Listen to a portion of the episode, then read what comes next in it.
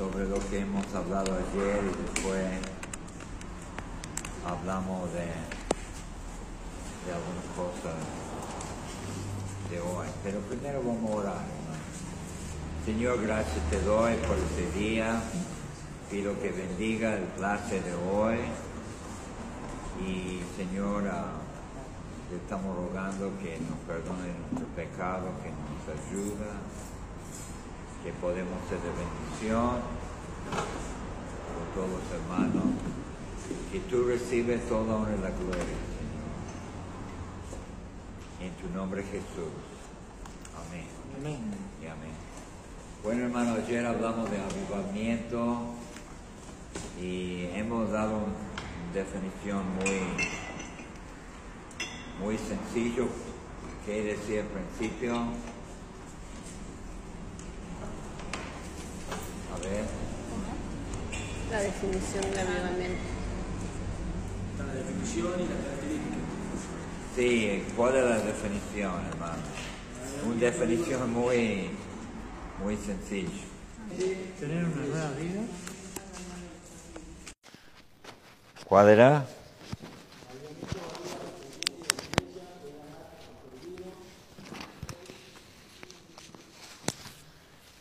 Bueno, sí, mayormente usamos la palabra avivar. Eh, los creyentes, el pueblo de Dios está avivado. Nueva vida viene a los creyentes. Y también como vos dijiste, Che, hablamos de algunas características. ¿Cuáles son algunas de las características de, de que dimos ayer? Entusiasmo. Entus Perdón, hermana.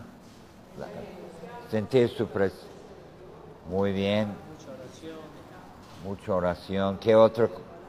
Mucha gente que recibe a Cristo. Mucha gente sigue a Cristo, convicción del pecado. ¿Qué más? Y los que vuelven están apartados. Bueno, también hablamos de,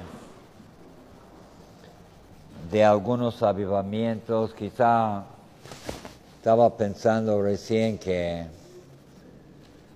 quizá no pido que, que me relata todo lo, lo que decía de los avivamientos, pero quizá me puede dar uno, o quizá puede estudiar vos sobre un avivamiento y que me puede relatar, contar cómo fue. Ah, no voy a, a regresar a hablar de todo lo, lo que dije ayer, pero quizá sería bueno que vos estudies también y que me relate un avivamiento. Hablamos de, de los psicólogos, que ellos piensan que tienen solución para la sociedad, pero ¿qué decimos nosotros? Ah, bueno, dimos una, una broma, pero aparte de eso, la psicología no tiene la solución. Economista, ¿qué decimos de eso? La economista. Sí, tampoco no, tiene solución. El político, la educación. ¿Cuál es la solución que estamos dando? ¿Cuál? Muy bien. Habíamos dicho que hace falta un avivamiento cuando, cuando qué? No hay amor entre los hermanos. ¿Qué más? División en el pueblo de Dios. ¿Qué más? El mundo entra en la iglesia.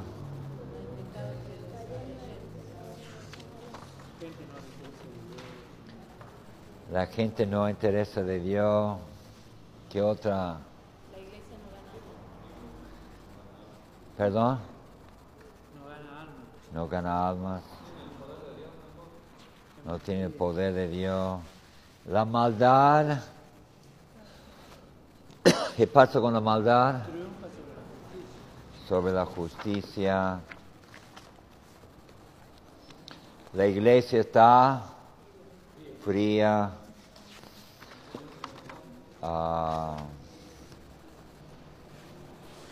los hermanos somos fríos. Hablamos jueces de, de un patrón que siempre seguía en ese libro. ¿Cuál era el patrón que siempre se repetía, se repetía vez tras vez tras vez? Eh, ¿qué, qué pasó primero? Sí, hubo un avivamiento, digamos, pero primero una, una caída espiritual. Después Dios se levanta, Dios se levanta un, un siervo, un hombre, el Espíritu Santo obra y después sigue el- lo mismo vez tras vez en todo el libro. Ah, hablamos de, del Antiguo Testamento, hay lugares altos que lo dejaba lo- los reyes. ¿Cuáles eran los lugares altos? ¿Perdón? Donde hizo sacrificio a los ídolos. ¿Y cómo relacionamos eso con nosotros?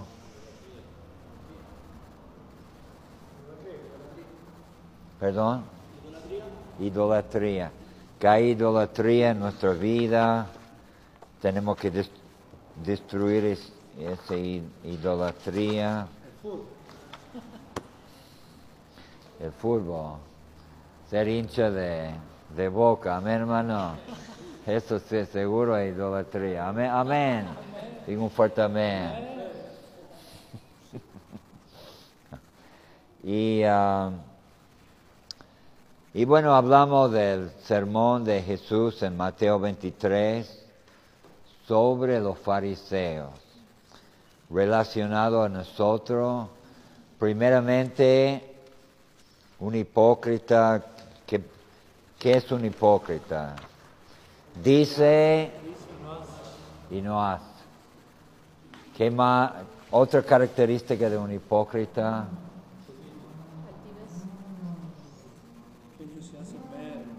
ser visto de los hombres y ah, otro, otra característica, busca los primeros asientos, los títulos,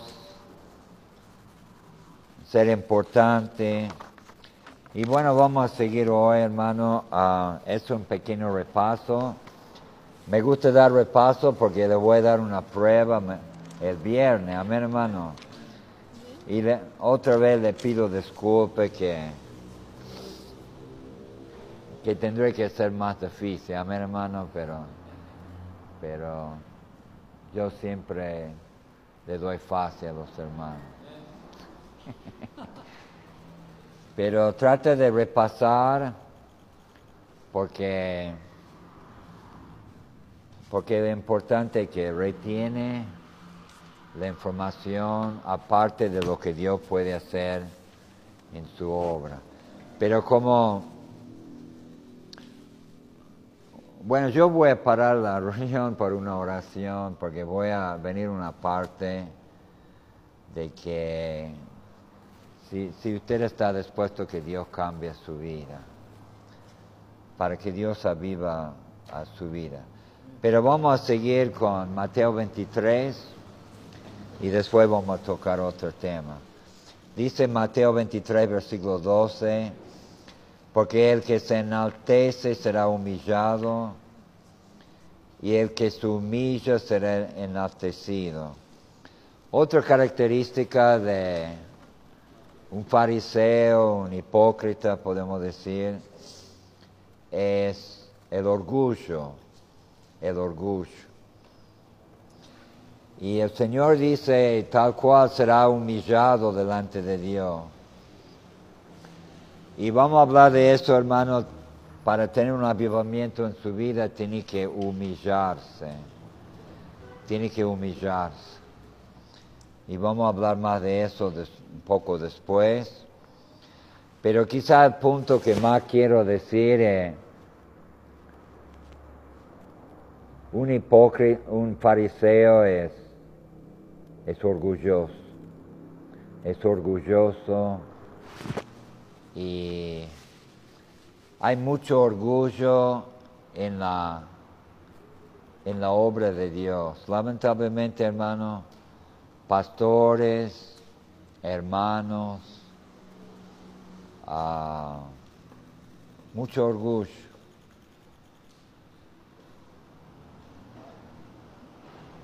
Yo estaba en una iglesia que estaba, temo decir eso porque suena mal, pero yo creo que era muy buena la iglesia, una de las iglesias más grandes de los Estados Unidos. Pero sabe, hermano, yo después, como siendo joven, a veces le falta un poco de discernimiento, sabiduría. Pero después me doy cuenta que usted ve una prepotencia, orgullo. Eso no es del Señor. Amén, hermano. A mí no me importa que tiene sana doctrina, lo que sea. No, es, no está bien. Versículo 3. Mas hay de vosotros, escribas y fariseos, hipócritas, porque seráis el reino de los cielos delante de los hombres, pues ni entráis vosotros ni dejáis entrar a los que están entrando. Bueno, un fariseo, un hipócrita, tira por abajo a los demás y hace perder a mucha gente. Y eso es triste también, porque no solamente perjudica a uno mismo, sino perjudica a otro. Y por eso dice en versículo 14, ay de vosotros, escriba y fariseo hipócrita, porque devoráis a la casa de las viudas y como pretexto hacer largas oraciones, por eso recibiréis mayor condenación. ¿Sabe quién recibe mayor condenación, hermano? Los predicadores que engañan a la gente. Va a ser, va a ser mayor condenación. Porque no solamente perjudican a ellos mismos, sino perjudican a mucha gente. Y normalmente aprovechan a viudas, aprovechan a... sacan el último centavo de la gente, devora la casa de la viuda.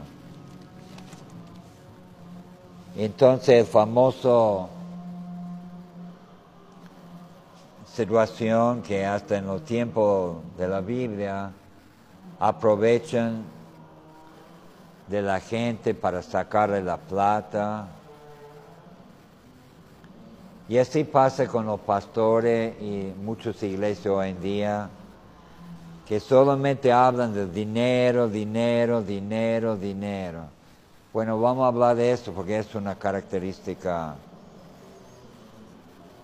de los fariseos. Y lamentablemente muchos están metidos en, en pecados sexuales también, hermano, porque la carne va mano a mano y, y cuando devoran la casa de las viudas, aprovechan ah, económicamente y lamentablemente físicamente de- y, y mucho caen, hacen mucho caer en pecado. Versículo 15. Ay de vosotros, escribas y fariseos hipócritas, porque recorréis mar y tierra para ser un pros- prosélito, y una vez hecho hacéis dos veces más hijo del infierno que vosotros. Dos veces más hijo del infierno. Destruye la vida espiritual del otro. Entonces tenemos triste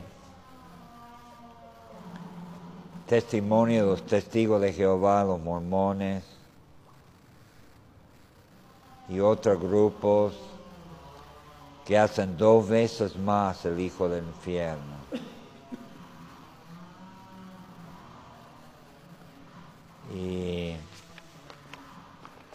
Versículo 16. Adventista también, sí. Adventista también, sí, hermano. Dice versículo 16. Hay de vosotros,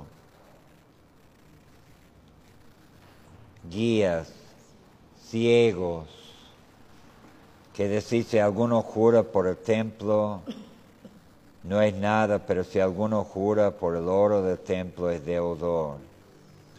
Insensatos, ciegos, porque cuál es mayor, el oro del templo o el templo que santifica el oro.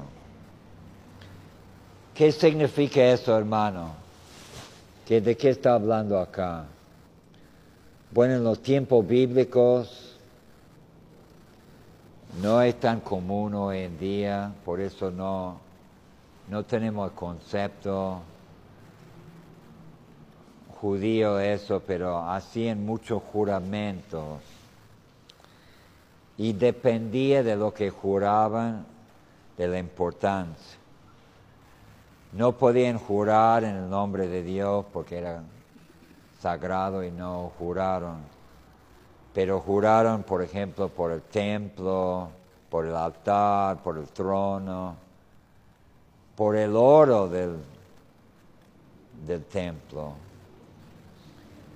Y ahí viene el tema del dinero, porque ellos decían que jurar por el oro del templo tenía más valor que jurar por el templo.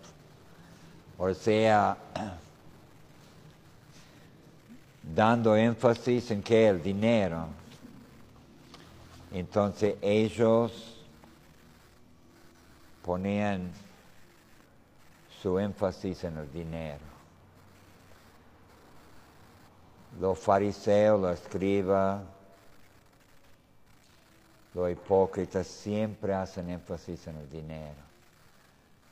A veces me escapa, hermano, porque hay mucha, mu- muchas iglesias que siempre piden plata, plata, plata, plata, plata. Y la gente sigue ahí hasta que en alguna iglesia se desesperan. Le piden que tiene que traer cierta cantidad de plata y se desesperan para conseguir la plata, mayormente para el pastor, supongo. Y, y la gente no, no eso a, a veces no entiendo, pero la gente es como oveja, ¿no? Que cualquiera le lleva a cualquier lado. Pero no es así, hermano. Dice acá, perdón, versículo 23. Dice, ay de vosotros escribas y fariseos hipócritas, porque diezmáis la mente, el eneldo, el comino, y dejáis lo más importante la ley, la justicia, la misericordia, la fe. Esto era necesario hacer sin dejar de, de hacer aquello. Guías ciegos y coláis el mosquito y tragáis el camello. Ay de vosotros, escribe fariseos hipócritas, porque limpiáis lo de afuera del vaso, del plato, pero lo de adentro está lleno de robo y de injusticia. Bueno, hermano, me vino un pensamiento. Yo quiero decirle una aclaración. Yo siempre le digo en la calle cuando estoy testificando y viene un católico y dice, secta, eso es lo que pienso, secta, me viene para cambiar de religión, yo siempre le digo, le digo a ustedes también, no me creen a mí por lo que yo digo, usted tiene el derecho y, el deber de escudriñar la escritura, amén hermano, y saber y sacar su propia conclusión, amén hermano.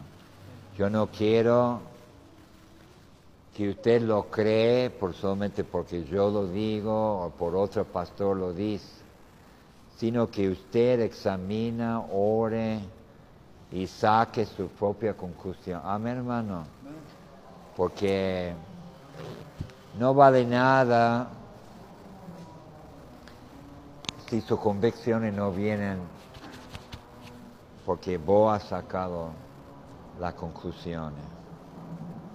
Ah, pero otro problema de ellos, y, es- y ya voy para el avivamiento de nuestra vida, otro es ah, lo de afuera, pero no lo de adentro. Ahora yo le hago una aclaración, lo de afuera es importante también, pero es más importante lo de adentro, hermano, lo que está en tu corazón. Porque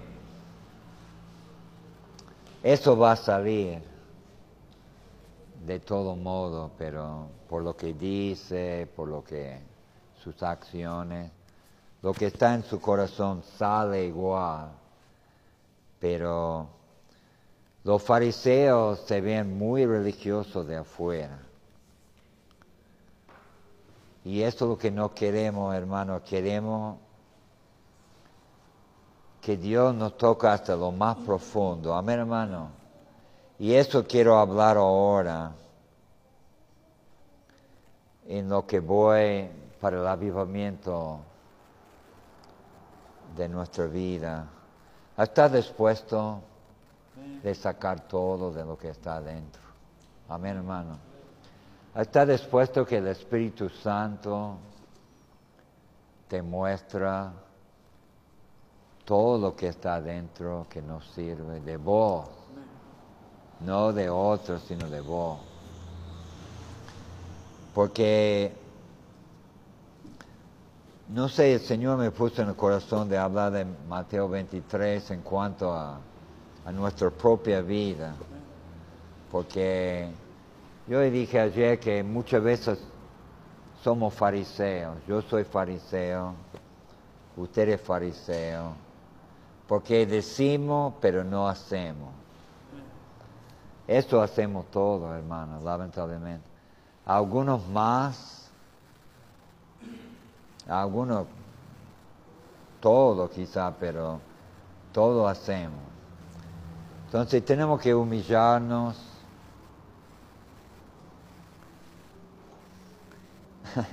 es interesante, hermano, que muchos critican a otros, pero hacen lo mismo. ¿Ha visto eso? Y porque el corazón es engañoso sobre todas las cosas. ¿Quién lo conocerá? Lo que, lo que vamos a hablar, hermano, es que usted no puede ni conocer todo lo malo que está dentro de usted y de mí.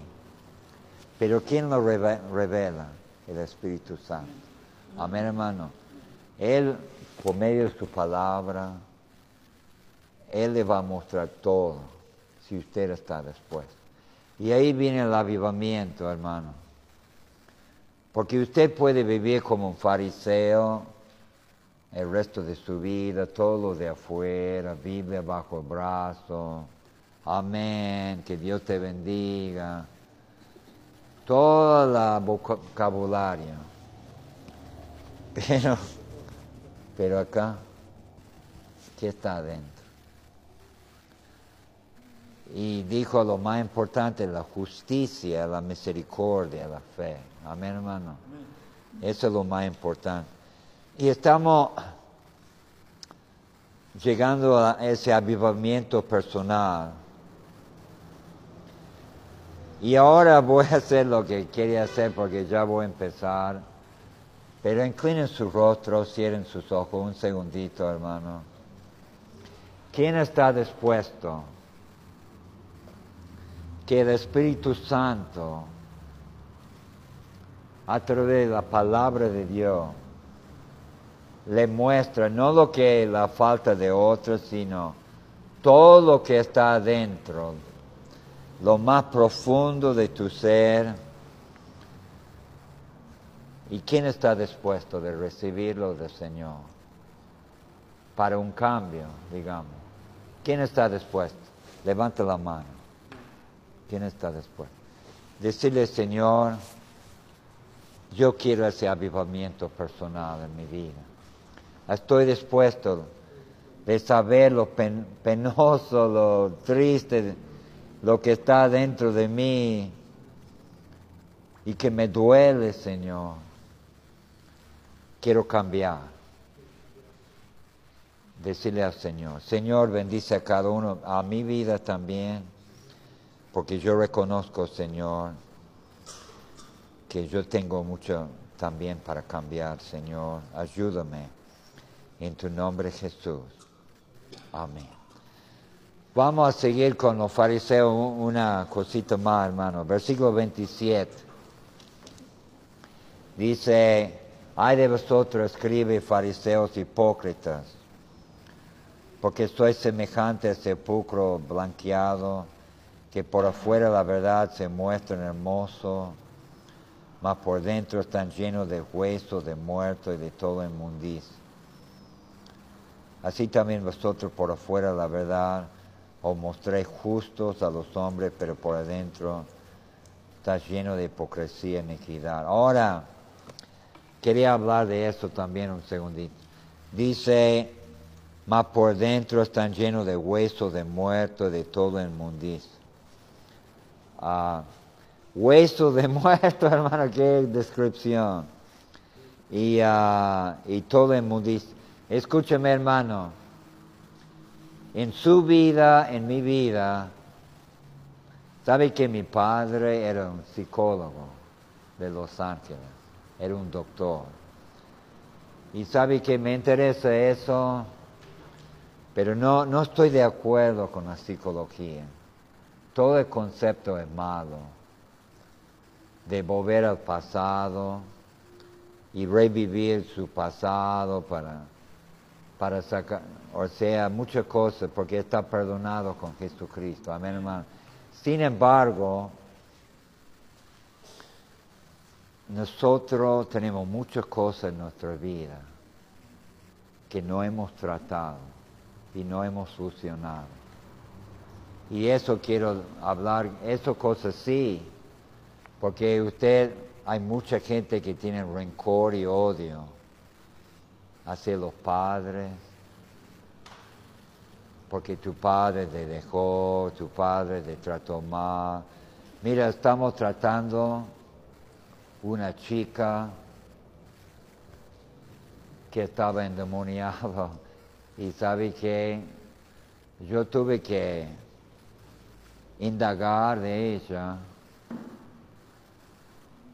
porque y bueno Dios hizo una obra en ella pero hay una cosa que no pude superar porque yo le pregunté, ¿usted tiene odio, rencor hacia una persona que no puede ver? Sí, mi mamá. Y ahí estaba la mamá. Lo odia la madre. Y así es, hermanos, yo me doy cuenta que mucha gente, aparte de todo lo que la madre le entregó a un espiritista y lo hacía mil...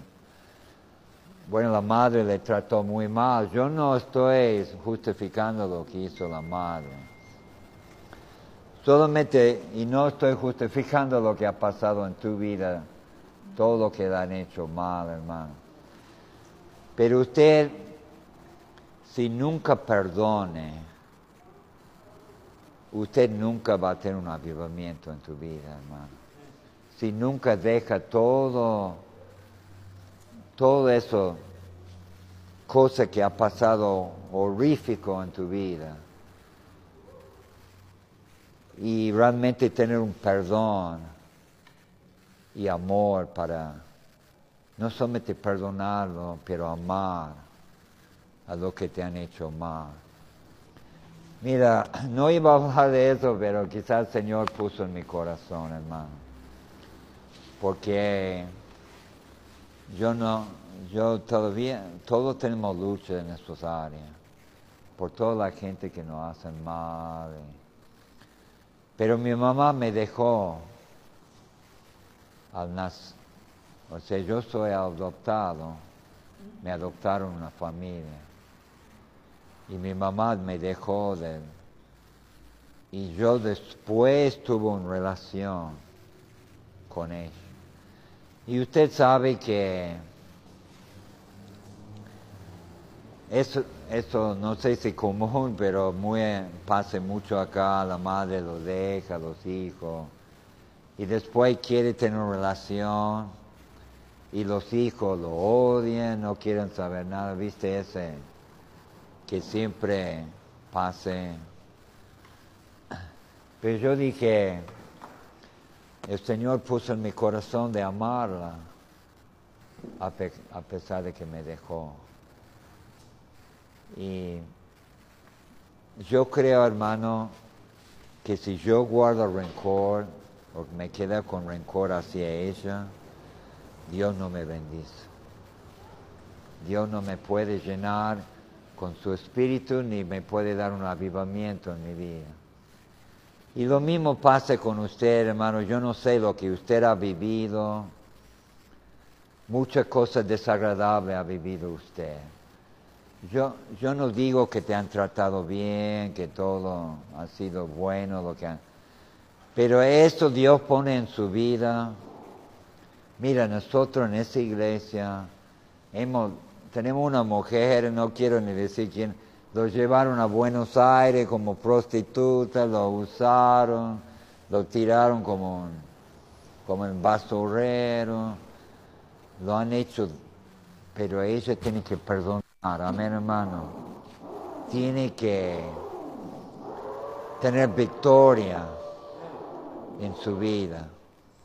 Y yo creo que por eso es doloroso, hermano para algunos, gente abusada, gente maltratada, gente que tiene rencor, odio.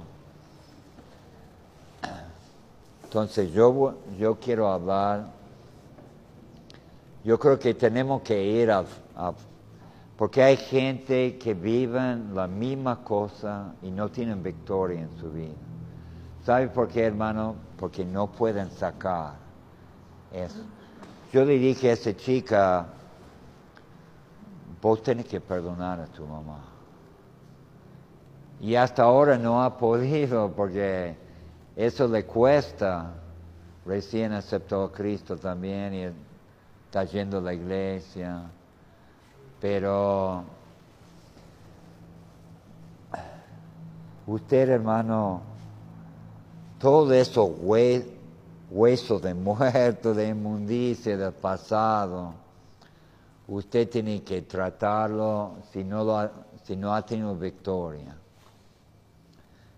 y tener una victoria gloriosa en el nombre del Señor. Amén, hermano. Amén. Pero dos versículos más y vamos a otra cosa. Dice versículo 32. Vosotros también llenar la me- medida de vuestros padres, serpiente, generación de víboras, víboras. ¿Cómo escaparé de la condenación del infierno? Ahora, hermano, voy a hacer un paréntesis y voy a hablar de otra cosa. Con avivamiento ne- necesitamos predicación que va a lo profundo del pecado de uno. Amén, hermano.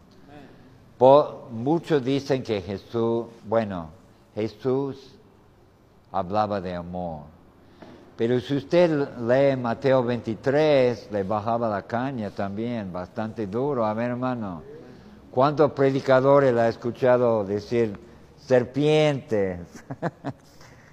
Generación de víboras. O sea, no se escucha predicación duro ya. No hablan del infierno, no hablan del juicio, no hablan del pecado. Y por eso no tenemos avivamiento, hermano. Y, tratan de pintar que Jesús era amor, amor, pero Jesús no solamente era amor, hermano. También bajaba la caña, amén, hermano. Y si va a haber cambio, avivamiento, llenura del Espíritu Santo, tiene que tocar lo más profundo del corazón. Digo un fuerte amén, hermano. Tiene que sacudir, como yo lo hice en la segunda hora. Tiene que sacudir a uno, amén, hermano, hasta lo más profundo de tu ser. Y eso la predicación y también la convicción del pecado, Espíritu Santo le, le lleva hasta lo más profundo de tu corazón. Amén, hermano. Mucha gente hace excusa. Yo no puedo vivir por Dios porque eso me ha pasado, nunca he tenido una familia, nunca me han dejado, me han dejado. No, hermano, no hace excusas, pero hablamos de esto, la predicación. Pedro también en Hechos capítulo 2, en Pentecostés, mira la predicación de él. No vamos a leer todo, pero vamos a ver la conclusión. 37 de capítulo 2 del libro de Hechos. Al oír eso, se compugieron de corazón y di- dijeron a Pedro, a los apóstoles, varones hermanos, ¿qué haremos? Pedro le dijo, arrepentíos y bautícese cada uno de vosotros en el nombre de Jesucristo para perdón de los pecados y recibiréis el don del Espíritu Santo. Escuche, hermano, escúcheme. Estaban con, totalmente con, tocados por el Espíritu Santo. Amén, hermano. La palabra compugieron, estaban, pero retocado. Dígame que la predicación no llegó a su corazón. Segundo de Timoteo, segundo de Timoteo, capítulo 4, versículo 2, que predicas la palabra, que está tiempo y fuera de tiempo, redarguye, reprende, exhorta con todo paciencia y doctrina. Porque vendrán tiempo cuando no sufrirán la sana doctrina, doctrina, sino que teniendo comezón de oír se amontonarán maestros conforme a su propia concupiscencia. Estamos en ese día, hermano. Le gusta ir a gente que le gusta escuchar, todo lo que le gusta escuchar, y apartarán de la verdad el oído, se volverán a las fábulas. Ahora estamos en los tiempos de fábulas. cosas que no son de la palabra. Pero ahora, hermano, quiero empezar con ese tema del avivamiento personal, que realmente estoy empezado a hablar de eso. Creo que le dije ayer, no me acuerdo, pero creo que ese fa- famoso evangelista gitano, Gypsy Smith, dijo hago un círculo. Ponete en el círculo y decir el avivamiento empieza acá. Amén, hermano. No criticar fulano, mengano. Mira, por eso mal la iglesia, por... Siempre la gente hace así. No decir, yo. El avivamiento tiene que empezar conmigo. Amén, hermano. Acá. Conmigo. Y quiero usar el versículo más famoso de la Biblia sobre el avivamiento. ¿Cuál es el versículo más famoso que siempre predican sobre el avivamiento?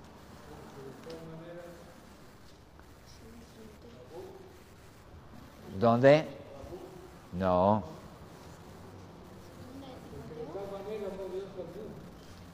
Y bueno, eso sería, creo hermano, por la salvación, sí. Pero hay un versículo que para el avivamiento. Segundo de Crónicas, capítulo 7, versículo 14. ¿Perdón? Sí, exactamente. Voy a ir por ese bosquejo. De Crónicas 7, 14. Pero primero, hermano, quiere darle el contexto. Usted sabe que el contexto tiene que ver en cualquier, en cualquier pasaje, el contexto de los versículos anteriores y los versículos después. Y acá, como contexto de ese avivamiento, habla de Salomón. Mira lo que dice el versículo 1 de capítulo 7. Cuando Salomón acabó, ac- acabó de orar, descendió fuego de los cielos y consumió el holocausto y las víctimas, y la gloria de Jehová llenó la casa. Y no podían entrar los sacerdotes en la casa de Jehová porque la gloria de Jehová había llenado la casa de Jehová.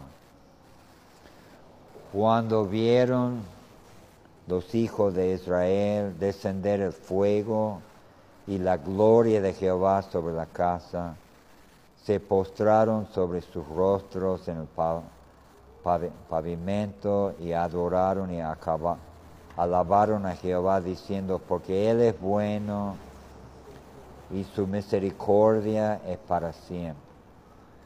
Ahora, el contexto. Salomón oró y llenó la casa de Jehová con él, la gloria de él. Tan fuerte que no se podía ni estar ahí. Mira hermano, un avivamiento es muy sencillo. Hay otra manera de definirla, un av- avivamiento. La presencia de Dios. Amén hermano. La gloria de Dios, la presencia de Dios se llena el lugar. Yo quiero que la presencia de Dios se llena ese lugar. El lugar donde está usted, en la iglesia donde va. Que la presencia de Dios se llena su lugar, hermano.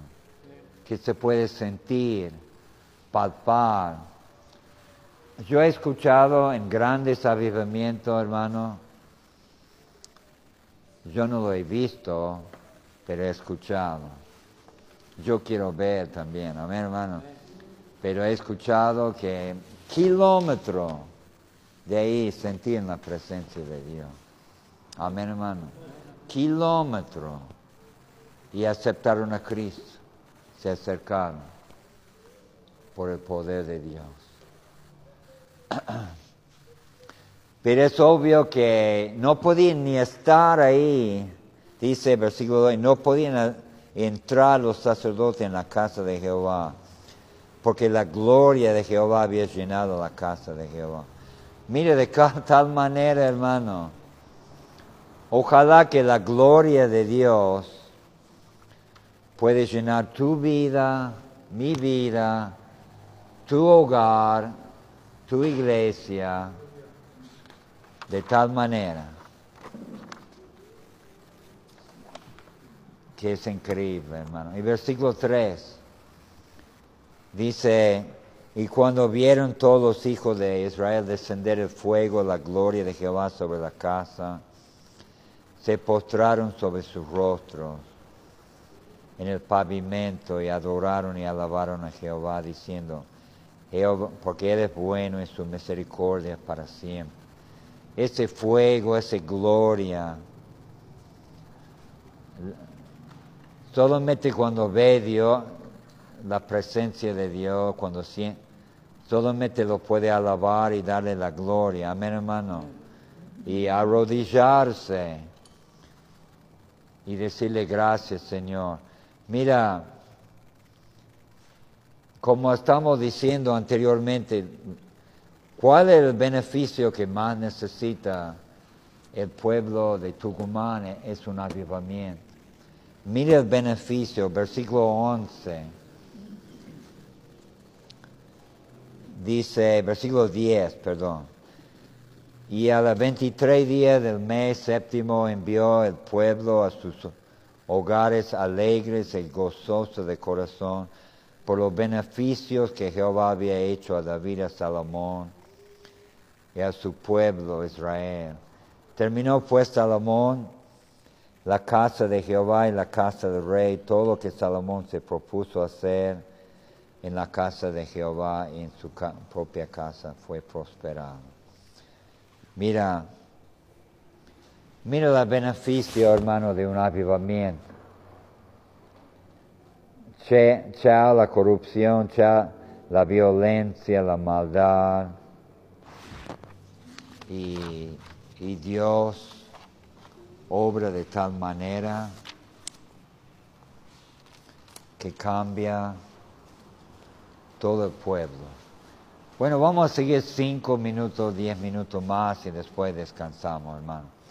Pero ahora empiezo con capítulo 7, versículo 14. Eso es receta para el avivamiento.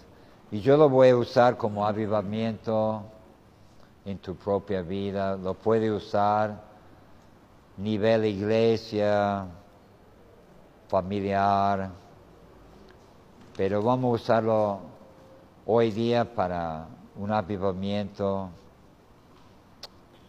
personal. Número uno, no te olvides de eso, hermano. No te olvides de eso. Si se humillare mi pueblo, si se humillare, ¿Sabe, hermano, Dios? ¿Sabe un secreto, hermano? Dios tiene que humillarme a mí y Dios tiene que humillarte a vos. Amén, hermano.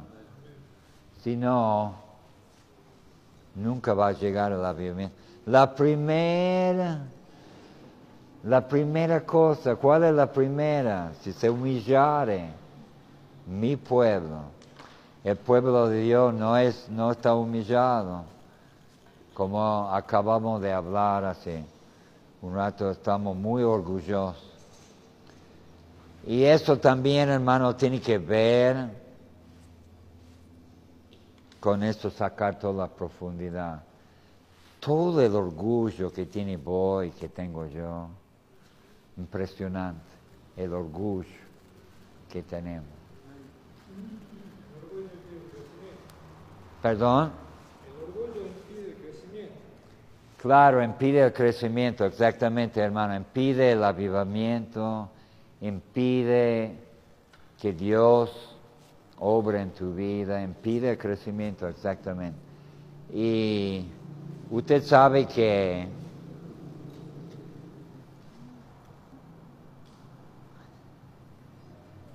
que uno cosa más importante de tu vida es aprender a humillarse delante de Dios. Amén. Si puede humillarse, hermano, está en buen camino.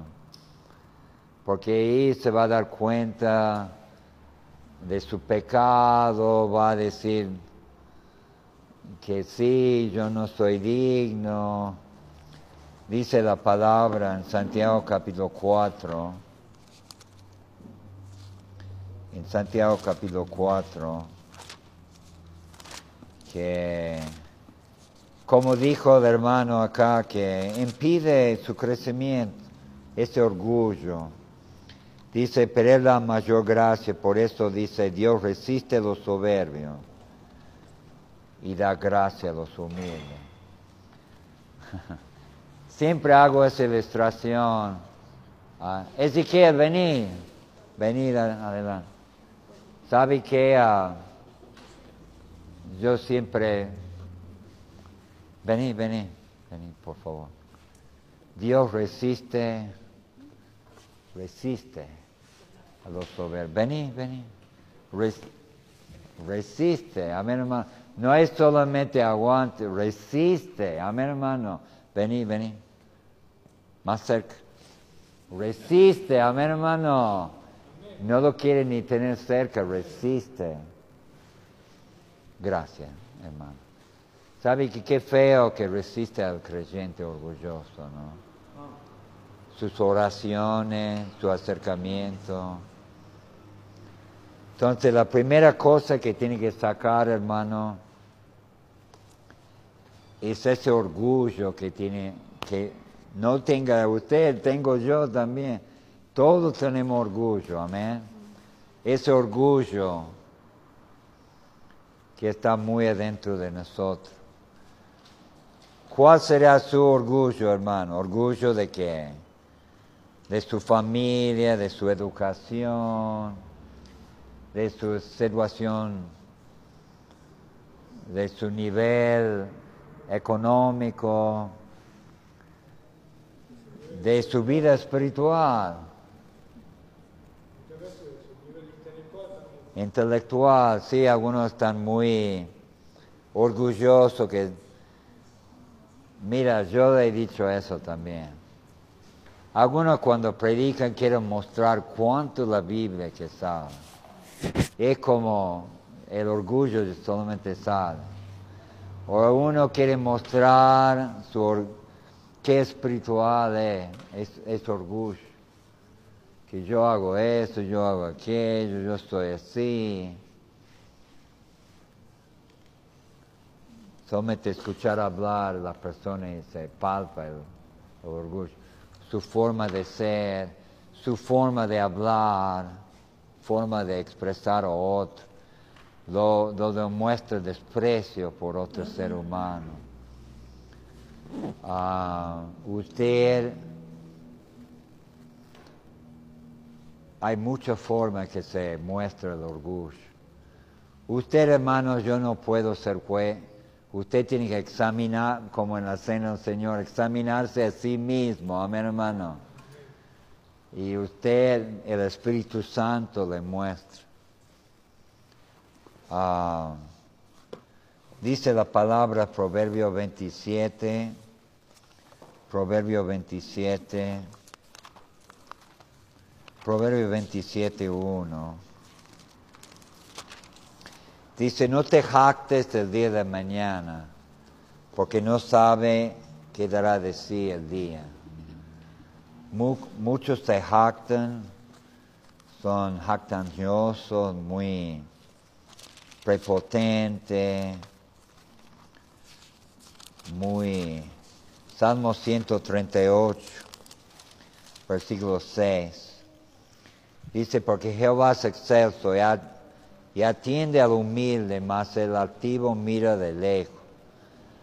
Lo mismo que hemos leído en Santiago, mira de lejos, resiste a los soberbios. Ah.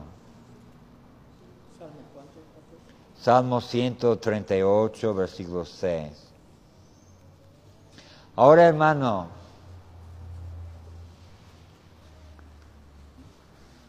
Primer paso en el avivamiento, humillarse. Amén, hermano. Imposible, si usted no se humille, olvídese, no va a haber avivamiento en tu vida, no va a estar lleno del Espíritu Santo, no va a pasar nada, hermano. Porque Dios te va a resistir, amén, hermano. No solo de mira de lejos, no, no, no pasa nada. Hay que humillarse. ¿Sabe que una persona me, hizo una ilustración? Y con eso voy a terminar. Que es muy, disculpe la ilustración, pero es muy, muy fuerte, pero escuche de. Jesús llega a Jerusalén en un, en un asno, un burro. Y toda la Hosana, rey de... y lo están exaltando cuando entra. Disculpe la ilustración es un poco fuerte, hermano, pero... Nosotros somos como ese animal, el burro, el asno. Él piensa que lo están alabando a él. ¿Verdad? Cuando están alabando a Jesús, amén, hermano. Y nosotros pensamos que estamos recibiendo eh, como ese animal. Oh, están alabando a mí, están, están esperándome a mí. No, Jesús es todo, amén, hermano. Nosotros no somos nada. Y cuando llegamos a eso, ya va a empezar el avivamiento. Tome un, un tempito, hermano, descansar y ya vamos a seguir.